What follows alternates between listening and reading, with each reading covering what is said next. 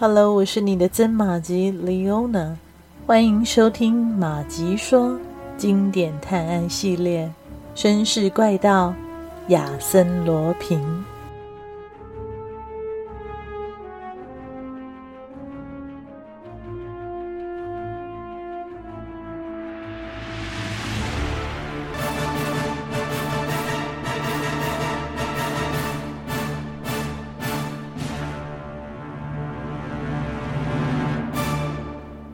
盗贼竟然在自己的面前行窃，而自己却未能阻止他。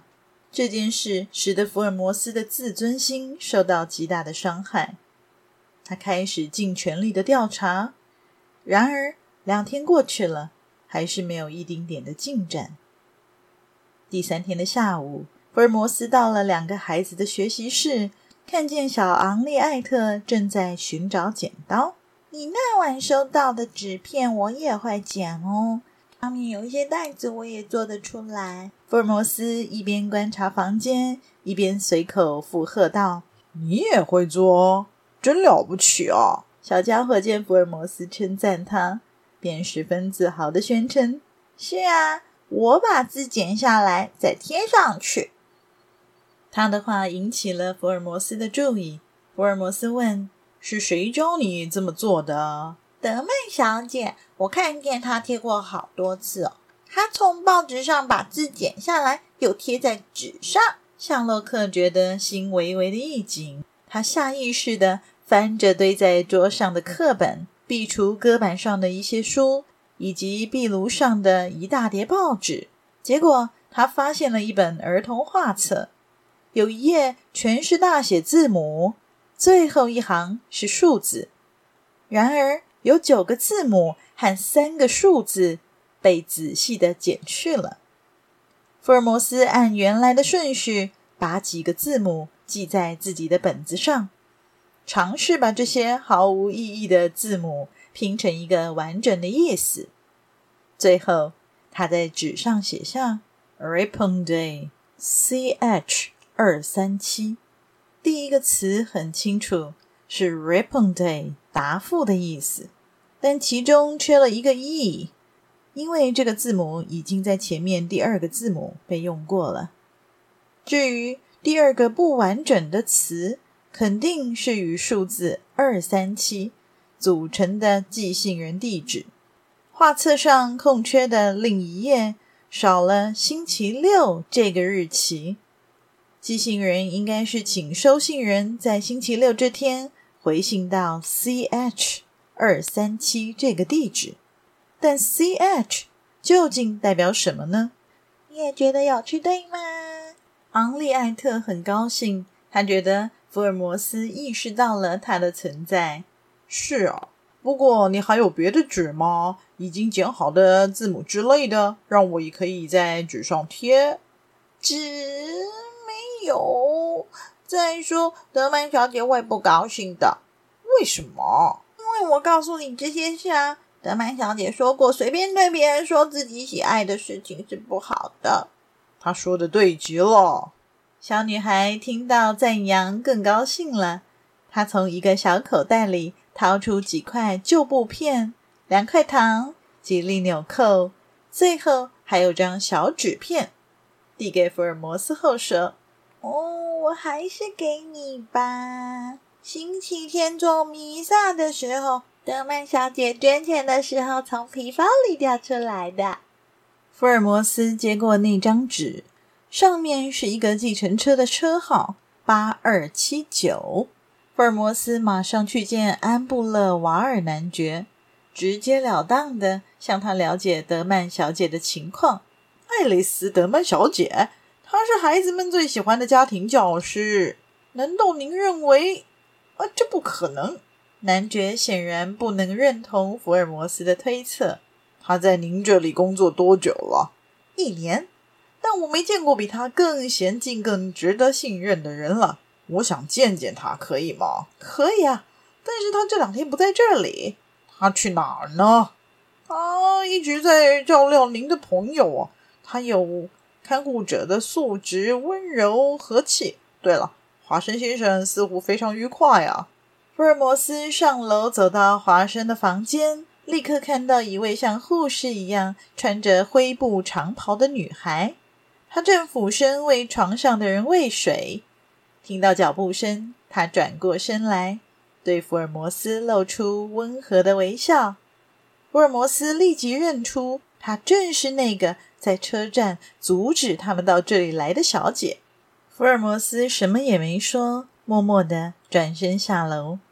发现安布勒瓦尔先生的车停在院子里，便坐上车，让司机送他去勒瓦卢瓦停车场，因为那张纸条上的车行地址就在那里。福尔摩斯很快就弄清楚情况，也就是男爵家失窃的隔天，驾驶八二七九号计程车的司机叫做迪普莱。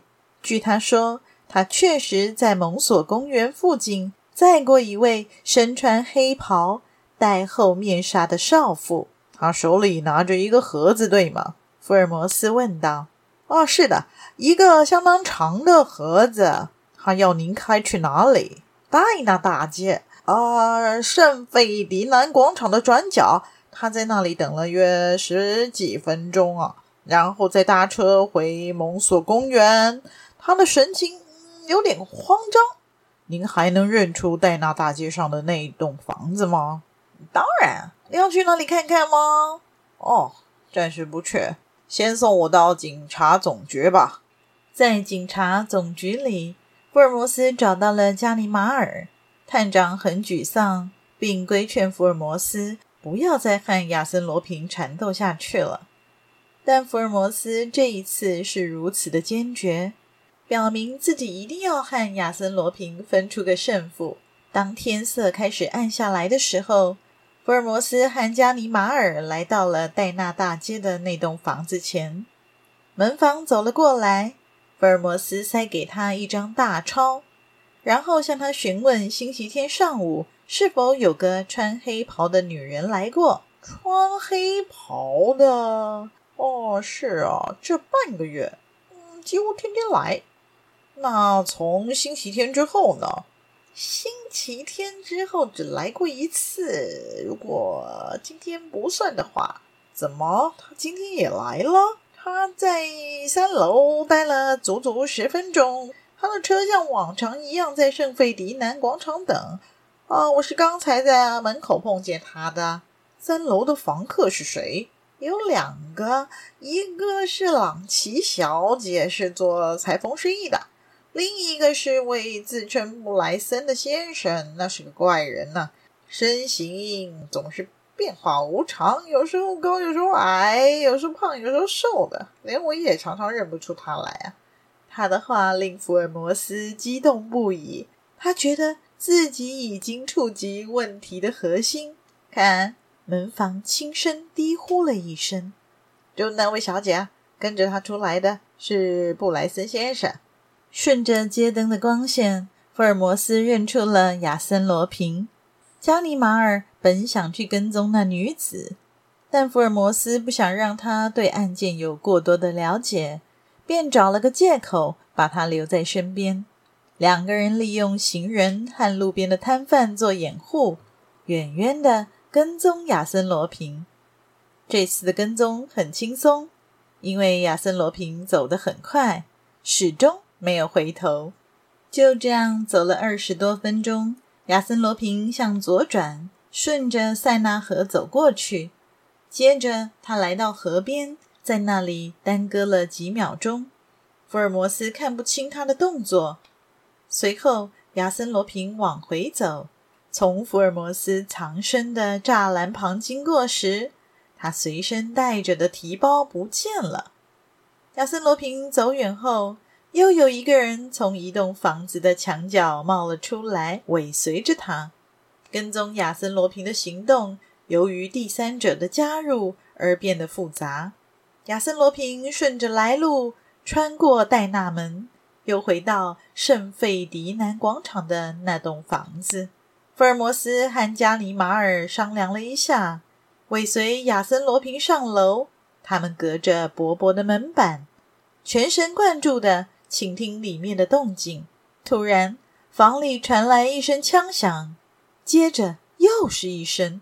福尔摩斯用肩膀把门撞开，冲进室内，只见一个男人躺在地上，脸贴着壁炉的大理石板，身体还在抽搐，枪从他的手上缓缓滑落，血从两个大伤口不停的往外涌，一个在脸颊上，一个在太阳穴上。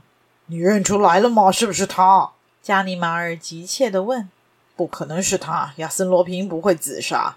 福尔摩斯冷笑道：“他们开始搜查尸体，但除了找到几枚金币、一些衣物和一份登有油灯失窃案的报纸之外，他们一无所获。这个人究竟是谁？与油灯案有什么关系？刚才他外出时跟踪他的又是谁？一连串的疑点陆续出现，不禁令人觉得疑云重重。”福尔摩斯垂头丧气的回到旅馆，彻夜未眠。第二天一早，旅馆的侍者送来一封信，内容如下：布莱森先生日前不幸逝世，谨责于六月二十五日星期四举行丧礼。亚森·罗平敬邀您前来共同追思悼念。非常感谢您的收听。希望马吉们收听节目之后，也别忘了按下赞助键，以实际的行动支持马吉创作更多有趣的故事。